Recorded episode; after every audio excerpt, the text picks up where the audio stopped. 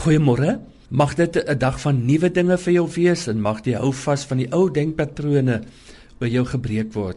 Die goeie nuus aangaande Jesus Christus draai baie van ons geestelike persepsies op die kop en gee vir ons hoop en moed in ons huidige omstandighede voordat enigiets nog verander het. Die ware boodskap aangaande Jesus Christus is altyd 'n geneesmiddel of 'n remedie vir ons beswaarde harte.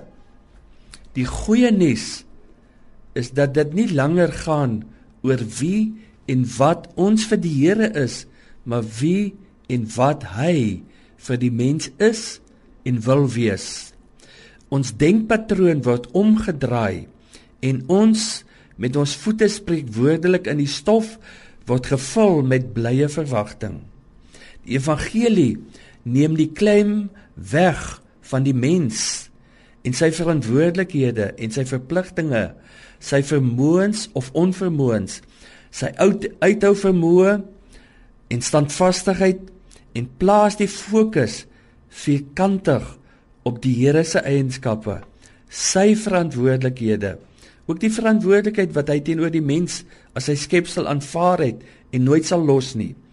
Plaas die klem op sy vermoëns, sy standvastigheid, sy onaantastbare integriteit, sy volmaakte onvoorwaardelike liefde. Die Nuwe Testament beskryf 'n Bybelse geloof wat nie gesentreer is op Jesus Christus en sy verdienste en sy werk as volg.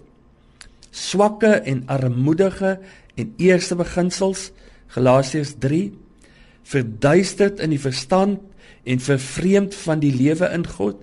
Efesiërs 4 verduistering van die hart ook Efesiërs 4 misleiding volgens die oorlewering van mense en nie volgens Christus nie.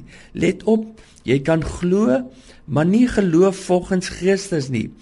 'n skyn van wysheid 'n eie sinnige godsdiens wat in gestrengheid teen die liggaam geen geen waarde het nie maar net die mens trots maak In Jesus Christus word God geopenbaar as Vader, die oorsprong van alle mense, plus al die ander versorgende, voorsienende en emosionele aspekte wat so sinoniem is met die begrip Vader.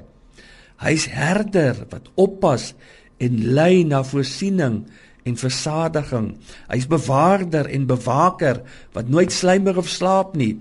Hy's 'n dienskneg of hy betoon hom in 'n dienskneg gestalte wat ons dien met sy gees en sy lewe.